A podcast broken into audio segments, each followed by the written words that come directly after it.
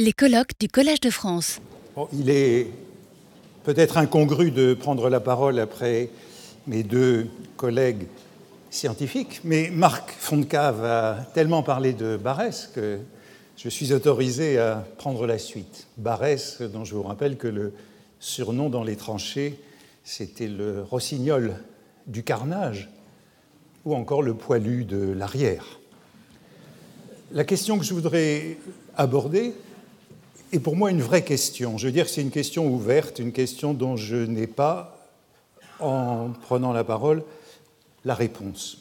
Elle a à voir avec euh, cette grande guerre, la démocratie et la littérature, c'est-à-dire principalement le roman. Et elle a son origine dans mon cours de l'an dernier sur la guerre de 14-18 et d'une anthologie que j'ai publiée au printemps dernier.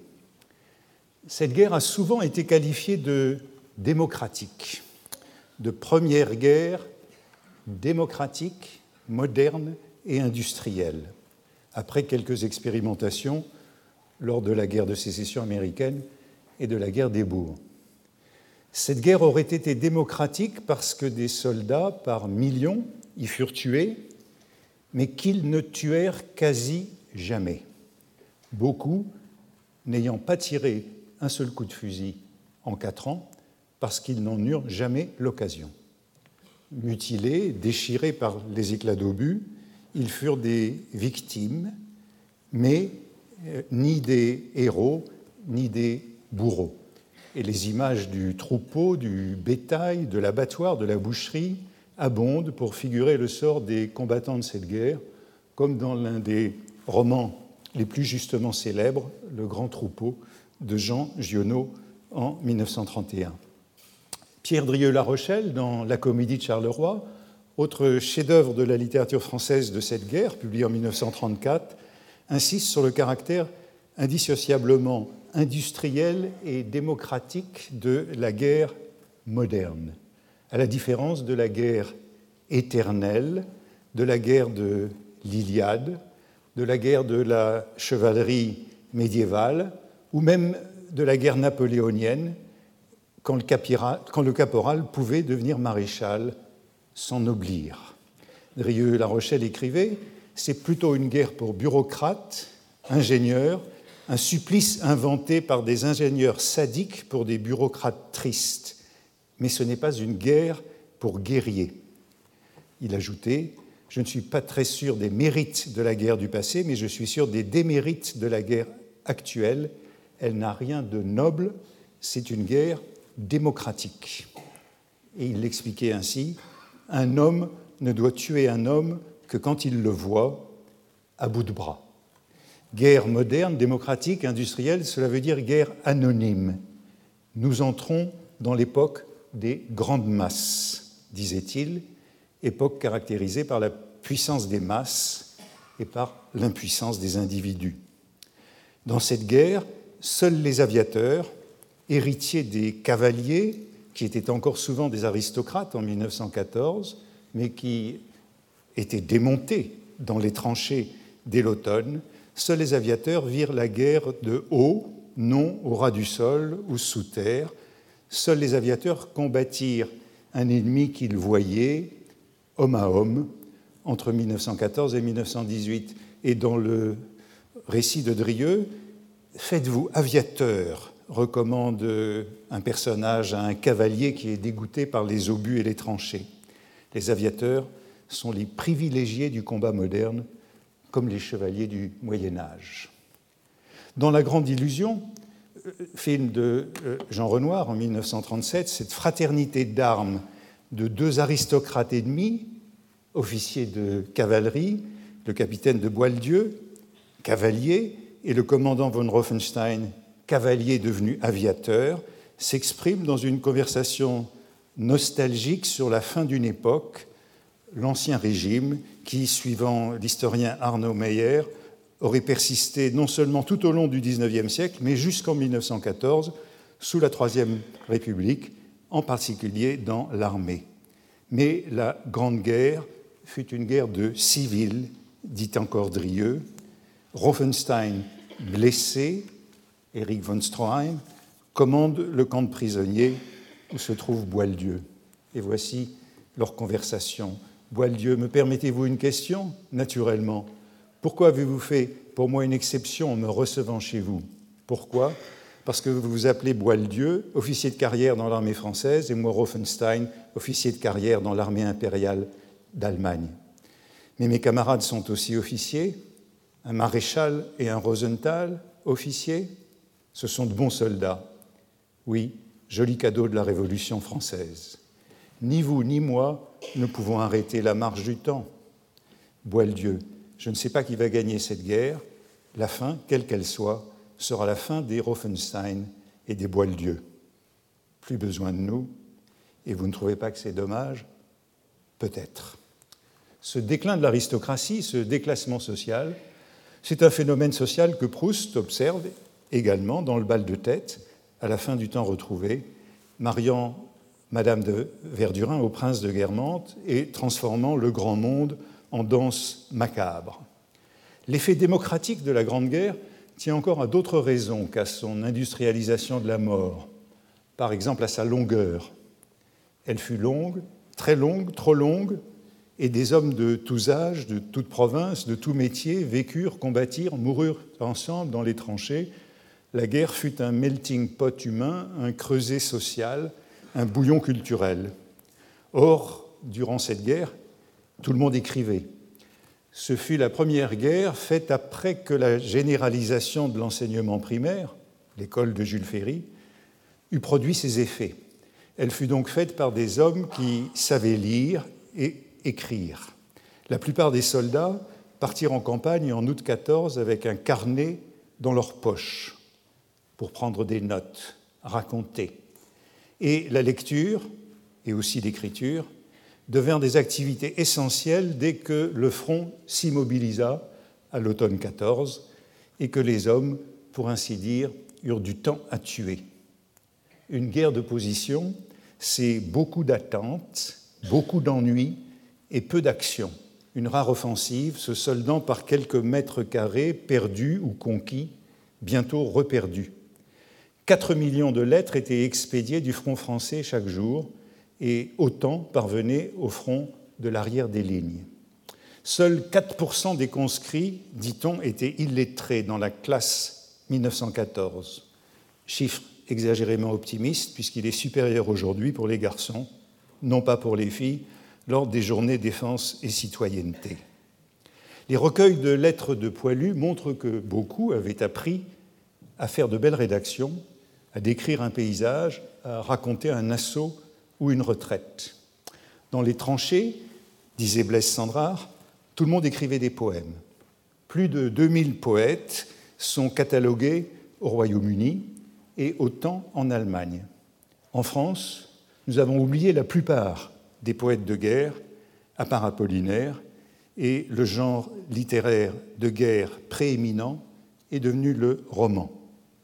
Ma question est donc celle-ci. Cette guerre moderne qui mobilisa les masses comme aucune autre auparavant, cette guerre qui déclencha la lecture et l'écriture dans des proportions inconnues jusque-là et que nul événement historique antérieur n'avait provoqué, cette guerre qui fut un tournant pour la démocratisation de la société qui démocratisa par exemple le sport et les loisirs, le football, derrière les tranchées, auquel l'encadrement encourageait comme il incitait à la lecture pour entretenir le moral des armées, cette guerre transforma-t-elle les relations entre la démocratie et la littérature, en l'occurrence le roman?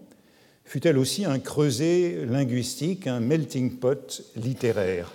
Rendit-elle la littérature plus, disons-le, démocratique, sans oublier que le populisme, dont on parle beaucoup aujourd'hui, désigna d'abord, dans les années 20, une école littéraire à la suite de la guerre. Bien sûr, on peut contester le caractère euh, démocratique de cette guerre. C'est peut-être cela, la grande illusion dans le film de Renoir, l'idée que la communauté des hommes, ici représentée par euh, ces six prisonniers euh, à la fenêtre, l'idée que cette communauté de toutes les classes sociales survivra à la guerre. Un livre a été publié l'automne dernier, tous unis dans la tranchée, 1914-1918, les intellectuels rencontrent le peuple par l'historien Nicolas Mario. Il montre que la rencontre entre les intellectuels et le peuple, dans le film de Renoir, l'aristocrate, le mécanicien parisien, le fils de banquier juif et le professeur qui traduit Pindar, cette rencontre fut limitée. Les intellectuels mobilisés comme hommes du rang en août 14 furent vite promus après que les officiers et sous-officiers d'infanterie avaient été plus que décimés durant les premiers mois de la guerre. Les instituteurs firent, dès l'automne, des caporaux et des sergents. Les professeurs du secondaire devinrent aussitôt des officiers subalternes.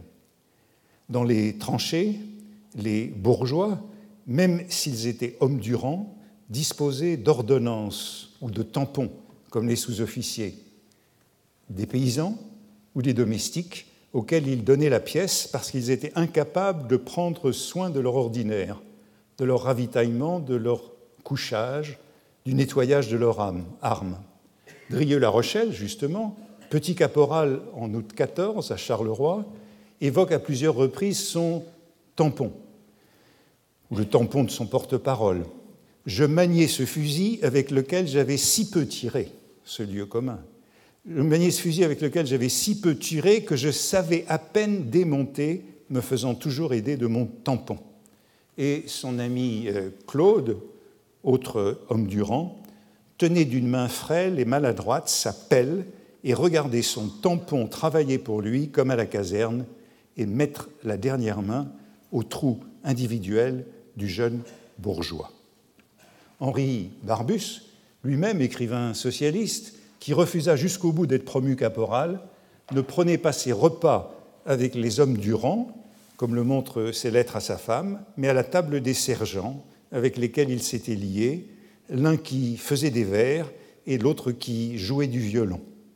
Il prétendit néanmoins dans le feu pas de profession libérale parmi ceux qui m'entourent. Des instituteurs sont sous-officiers à la compagnie ou infirmiers, dans le régiment un frère mariste et sergent au service de santé, un ténor cycliste du major, un avocat secrétaire du colonel, un rentier caporal d'ordinaire à la compagnie hors rang. Ici, rien de tout cela nous sommes des soldats combattants, nous autres. Il n'y a presque pas d'intellectuels, d'artistes ou de riches qui, pendant cette guerre, auront risqué leur figure au créneau, sinon en passant ou sous des képis galonnés. La petite société de la tranchée aurait donc été réduite aux hommes du peuple, paysans et employés, surtout après que les ouvriers furent renvoyés dans les usines d'armement. Oui, c'est vrai, poursuit-il, on diffère profondément mais pourtant on se ressemble, malgré les diversités d'âge, d'origine, de culture, de situation et de tout ce qui fut, malgré les abîmes qui nous séparaient jadis, nous sommes en grande ligne les mêmes, à travers la même silhouette grossière, on cache et on montre les mêmes mœurs, les mêmes habitudes, les mêmes caractères simplifiés d'hommes revenus à l'état primitif. Dans euh, euh, sa recension euh, de 300 livres de guerre en 1929, Jean Norton Cru, qui était un professeur de français euh, aux États-Unis, qui était revenu dès août 14 pour se battre dans les tranchées. C'est lui qui dit notamment qu'il vit beaucoup d'hommes être tués, mais qu'il ne vit jamais une seule personne qui tuait. Euh, Jean Norton Cru savait d'expérience que ce témoignage de Barbus était faux et que beaucoup de bourgeois et d'intellectuels étaient tombés au champ d'honneur. Françoise Balibar nous rappelait les chiffres effrayants de l'école normale. Hein. De fait, la moitié des élèves des promotions qui intégrèrent l'école normale supérieure entre 1911 et 1914 moururent à la guerre. 50% de ces trois promotions contre un tiers, un tiers seulement de la classe 14 en son entier. Aucun autre groupe social ne fut anéanti dans de telles proportions, à l'exception des jeunes Saint-Syriens, parce que comme les Normaliens, ils étaient surreprésentés dans le corps des officiers subalternes de l'infanterie. Il faut rappeler euh, que ces directeurs de l'école normale, Ernest Lavis, qui, euh, par compétition entre l'école normale supérieure et l'école polytechnique, avait voulu que les jeunes normaliens soient intégrés comme sous-lieutenants d'infanterie. Tandis que les polytechniciens, par exemple, furent beaucoup plus épargnés puisqu'ils étaient dans l'artillerie et le génie. Drieux-La Rochelle décrit pourtant le premier mois de la guerre en adoptant un point de vue de classe, en décrivant sa pénible promiscuité avec les paysans et son mépris pour les officiers de carrière subalternes et pour les sous-officiers. Presque tous ces paysans, dit-il, alcooliques, dégénérés, maladifs, avaient mal supporté nos longues marches depuis Paris jusqu'à Charleroi, moins bien que moi, le mince bourgeois intellectuel. Bref, il éprouve un sentiment de déclassement. Les gens du peuple, des paysans abrutis, des ouvriers tous sournoisement bourgeoisés, les officiers, sortis du rang, c'étaient des ronds de cuir qui attendaient leur retraite. Autres, ils étaient honteux et sans espoir et ne savaient que faire de cette démocratie passive et rechignée. Épithètes qui disent euh, le point de vue de Drieux sur cette démocratie euh, dans euh, l'armée. Le narrateur n'éprouve aucune solidarité avec les camarades de sa section et il admire les militaires aristocrates aperçus de loin, un commandant Dutillé et son agent de liaison, Luc de Rabutin. Il envie la prestance, le cran de ces cavaliers. Le commandant Dutillé, il me plaisait celui-là, roux, trapu, bien portant. Près de lui, Luc de Rabutin, le champion d'aviron qui connaissait si bien la poésie de la Renaissance, son agent de liaison. Ces aristocrates, athlètes et savants ont tout pour plaire, et bien sûr, ils sont destinés à mourir pour la France. Même Norton Cru, euh, c'est un professeur aux États-Unis revenu euh, euh, en France et qui a été pendant trois ans dans les tranchées, se plaint de la perte de son social standing dans les tranchées. C'est dans une lettre de janvier 15, alors qu'il est tombé par hasard au repos sur des compagnons dit-il, chez une bonne vieille en buvant un café avec un chansonnier parisien et un candidat à l'agrégation de lettres de Montpellier. Tout heureux de se retrouver entre pareils. Ce n'est qu'au repos que je peux faire de ces rencontres. Ainsi, les distinctions de classe, la conscience de classe restaient évidentes dans les tranchées, pour ne rien dire des discriminations raciales avec les zouaves ou les tirailleurs euh, sénégalais. Euh, l'an dernier, j'ai interrompu mes leçons au collège une semaine afin de donner des cours, euh, notamment à Dakar. Et le premier matin, alors que je me promenais dans les rues, je suis tombé sur ce monument, Dupont et Dumba, le biffin et le tirailleur sénégalais, allégorie de l'union sacrée, de la fraternité d'armes. Cette statue qui était devant l'Assemblée nationale à Dakar a été retirée en 1983, mais elle a été de nouveau érigée en 2004 devant la gare d'où partaient ces tirailleurs.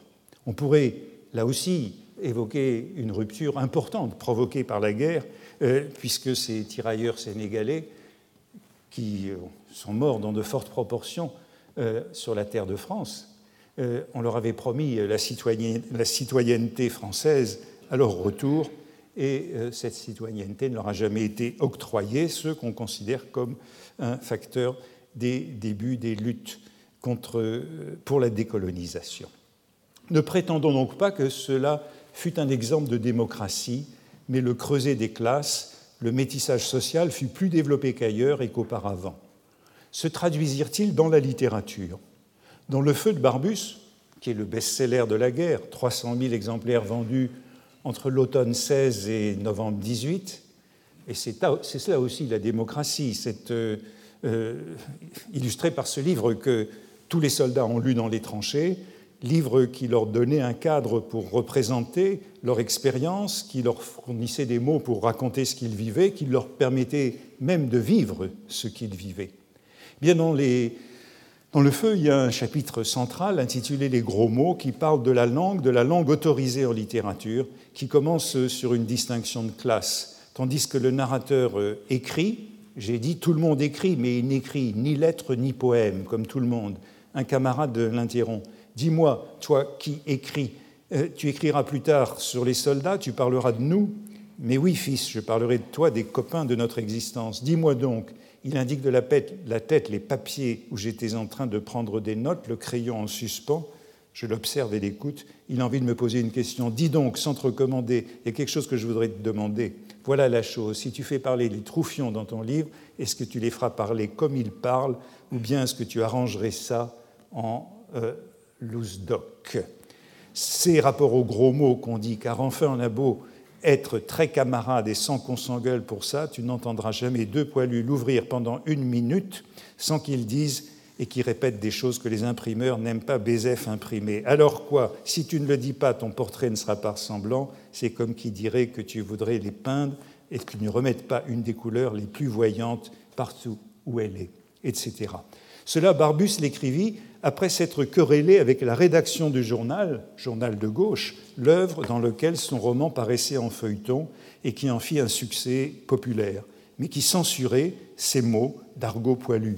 Bien sûr, on trouverait quelques gros mots dans la littérature française avant Barbus, chez Balzac, Zola, Descaves, mais le roman de Barbus représente un tournant. Longtemps, Céline pensa qu'il ne pourrait pas faire mieux. Avant Voyage au bout de la nuit, publié en 1932, publié comme tous les meilleurs romans sur la Grande Guerre en ce début des années 30, bien après la fin de l'après-guerre et comme en entrée dans l'avant-guerre. Que la démocratie dans le roman puisse prendre la forme de gros mots, cela peut sembler naïf. Pourtant, même si le brassage social fut limité dans les tranchées, il transforma la langue. De nombreux mots français courants ont leur origine dans la guerre. J'ai insisté dans mon cours de l'an dernier sur deux d'entre eux, cafard et pagaille, inconnus avant 14, ubiquitaires après 18.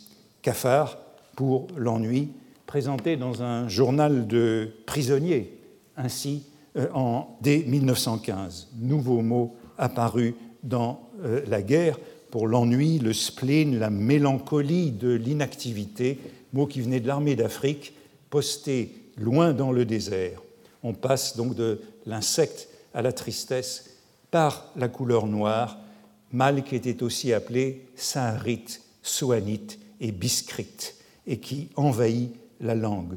Euh, on se décernait dans les tranchées l'ordre du cafard, il y a beaucoup de représentations de euh, cet ordre du cafard, beaucoup d'objets qui nous montrent cet ibi semper hein, qui le caractérise. Et dès 1918, un livre de deux médecins sur le cafard pour savoir si le cafard est vraiment une entité nosographique. Et vous pouvez voir L'autre ouvrage qu'ont écrit ces deux docteurs, ils ont d'abord écrit Le courage et puis Le cafard. Courage et cafard, ce sont les deux pôles de cette guerre. L'autre terme que j'évoquais, pagaille, pour désigner le désordre qui est entré dans la langue à ce moment-là, c'est un mot qui venait des, marins. Mettre en pagaille, c'est jeter l'encre dans l'urgence. La guerre, le mouvement de la guerre, c'est de la parade à la pagaille. Pagaille est dans tous les livres de guerre quand une escouade, une section, une compagnie monte à l'assaut et que les rangs se défont. Le concept de la guerre, pour un fantassin qui la voit d'en bas, c'est la pagaille. Tant si bien qu'un livre sur la guerre pourra être intitulé La Grande Pagaille, 1937, la même année que La Grande Illusion. Le, référent n'a pas la moindre équivoque. Nous pouvons donc avancer que la Grande Guerre a démocratisé la langue française au sens superficiel où elle l'a rendue moins surveillée, moins censurée, moins restreinte. Et nous avons une série de superbes dictionnaires publiés dès la guerre, comme ceux d'Albert Doza, Gaston Hainaut, etc. Ils enregistrèrent sur le champ les transformations de la langue commune, qui est toujours la nôtre, par le parler des tranchées. Mais que fit-elle à la littérature elle-même? On a souvent remarqué que la guerre avait eu pour effet de faire revenir la littérature française à la tradition, à la convention, la poésie à l'alexandrin, le roman au naturalisme, après une année 1913 qui avait vu le triomphe du modernisme international. Alcool d'Apollinaire, prose du transsibérien de Sandra, papier de collé de Braque et Picasso, ballet russe et Stravinsky, du côté de chez Swann, Armoréchaud à New York, etc. Or, sous l'uniforme, les écrivains préférèrent la convention avant qu'une autre modernité, celle du surréalisme, ne surgisse après la guerre et occulte la guerre, puisque Breton, Aragon et Luard l'écartent de leur inspiration et n'en font jamais mention. C'est donc hors de la littérature française que je prendrai l'exemple d'une forme innovante, en l'occurrence d'une technique narrative dont la diffusion me semble liée à l'expérience de la guerre, au bruit de la guerre, au vacarme de la guerre, car la guerre, c'est d'abord du bruit, the sound and the fury, et le brouhaha du mélange des voix. On pourrait signaler beaucoup de romans non français faisant place à ce brouhaha, comme ceux de la Lost Generation américaine, Cummings, Dos Passos, Hemingway, et les premiers romans de Faulkner.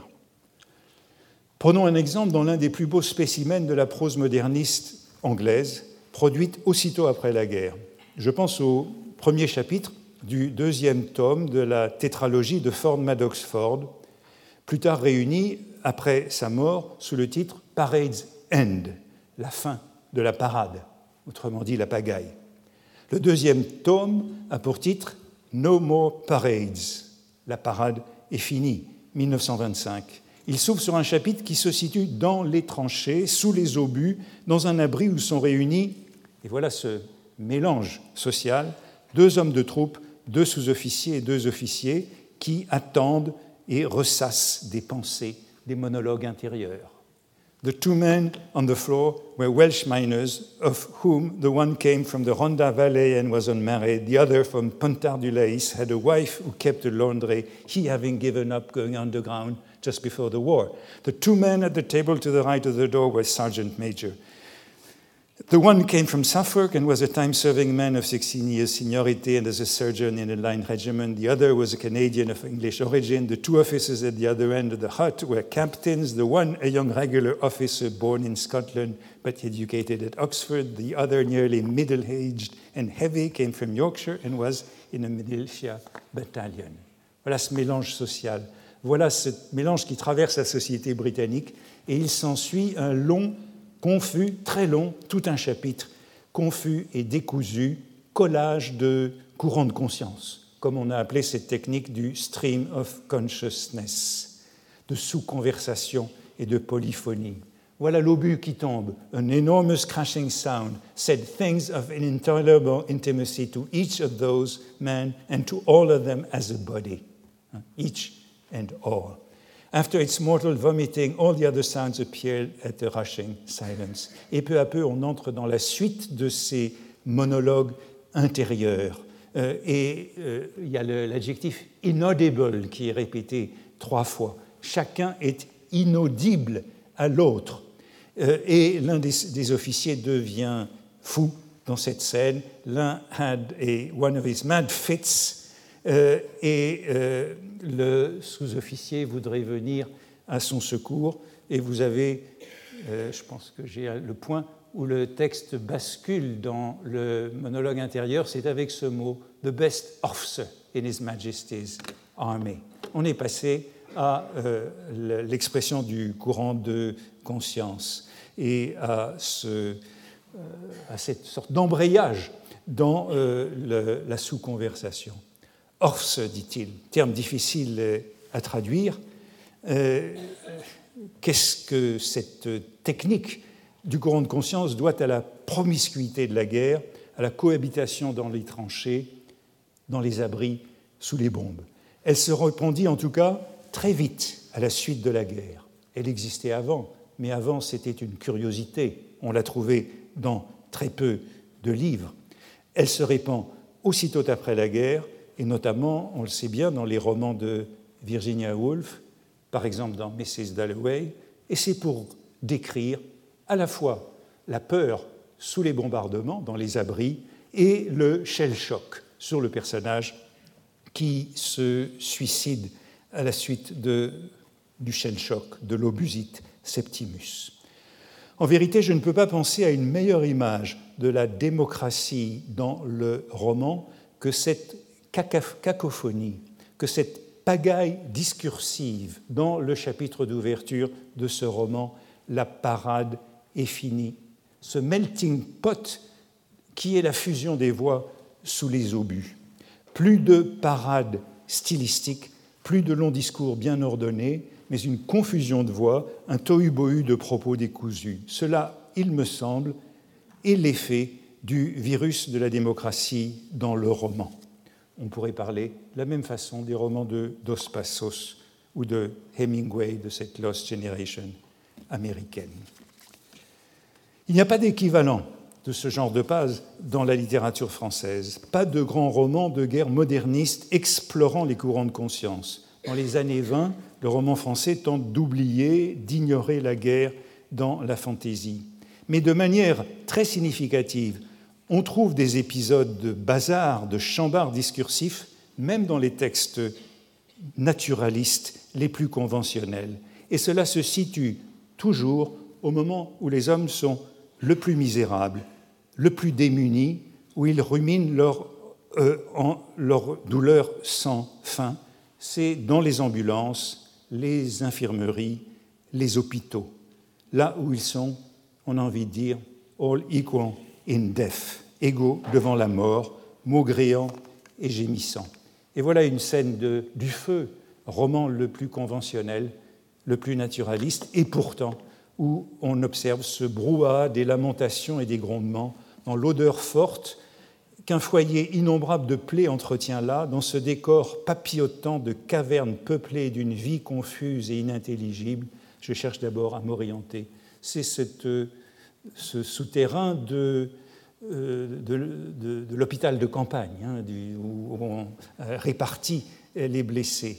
Et voilà que commence, euh, évidemment, ce n'est pas aussi, aussi frappant que chez Ford Maddox Ford, mais c'est aussi cette confusion des voix. Un jeune homme au milieu du banc parle tout seul, tout seul, c'est caractère inaudible de ses discours qui ne se croisent pas.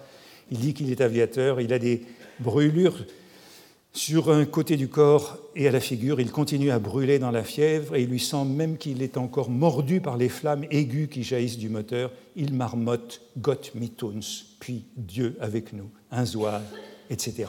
Et là aussi, ça continue pendant tout un chapitre chez Barbus, cette sorte de juxtaposition de ces monologues détachés jusqu'à ce que mort s'en suive. Ce ne sont pas exactement des courants de conscience, mais la discordance, la stridence, le bruit, qui seront la marque du roman moderniste transposé dans la métropole, dans l'entre-deux-guerres. Bien sûr, je l'ai dit, ces techniques étaient nées avant la guerre, mais leur exploitation par le roman anglais ou américain fut le fait d'hommes et de femmes, comme Virginia Woolf, profondément marqués par les traumatismes de la guerre. La Grande Guerre, la démocratie et la littérature, c'était donc euh, ma question initiale. Oui, je risquerais l'idée que la Première Guerre mondiale fut un tournant dans la démocratisation de la littérature, du roman, non seulement au sens de cette prolifération des lectures dans les tranchées, euh, non seulement à cause de l'argot du poilu, mais en raison de ce méli-mélo des voix sous les bombes, de cette cacophonie, de cette sorte d'impératif de polyphonie. Dès 1915, dans les brouillons du temps retrouvé, Proust proteste contre le retour et le triomphe de l'art populaire et patriotique. C'est à Barès qu'il s'en prend et redoute que ce retour fasse de son roman une chose du passé. Mais les transformations qu'il introduisit dans le temps retrouvé, durant la guerre, portent elles-mêmes témoignage de ce changement d'époque. Même un roman aristocratique comme celui de Proust devient plus égalitaire avec la guerre. Les conversations des salons le cède au vacarme, au brouhaha des tranchées, dont Proust livre un écho, c'est justement dans une conversation entre militaires et ouvriers, dans une petite pièce étouffée, dans l'hôtel de Jupien. Petite pièce étouffée, comme euh, chez Ford Maddox Ford, où les quelques soldats monologuent. Qu'est-ce que tu veux? On fera comme les camarades, disait l'un. Ah, pour sûr que je pense bien ne pas être tué, répondait à un vœu que je n'avais pas entendu, un autre qui, à ce que je compris, repartait le lendemain pour un poste dangereux. Par exemple, à 22 ans, en n'ayant encore fait que six mois, ce serait fort, criait-il. Et cette conversation, sous-conversation, continue pendant deux pages. On cause évidemment un peu plus tranquillement à l'arrière que sous les bombes chez euh, euh, Barbus ou Ford Maddox Ford, mais le résultat est le même, c'est la même polyphonie imposée par la guerre, et comme Virginia Woolf, Proust, quelques pages plus loin, nous fait descendre dans les abris du métro où euh, tout le monde coexiste sans s'entendre inaudibles les uns aux autres. Avec prudence, je répondrai donc euh, oui à ma question initiale.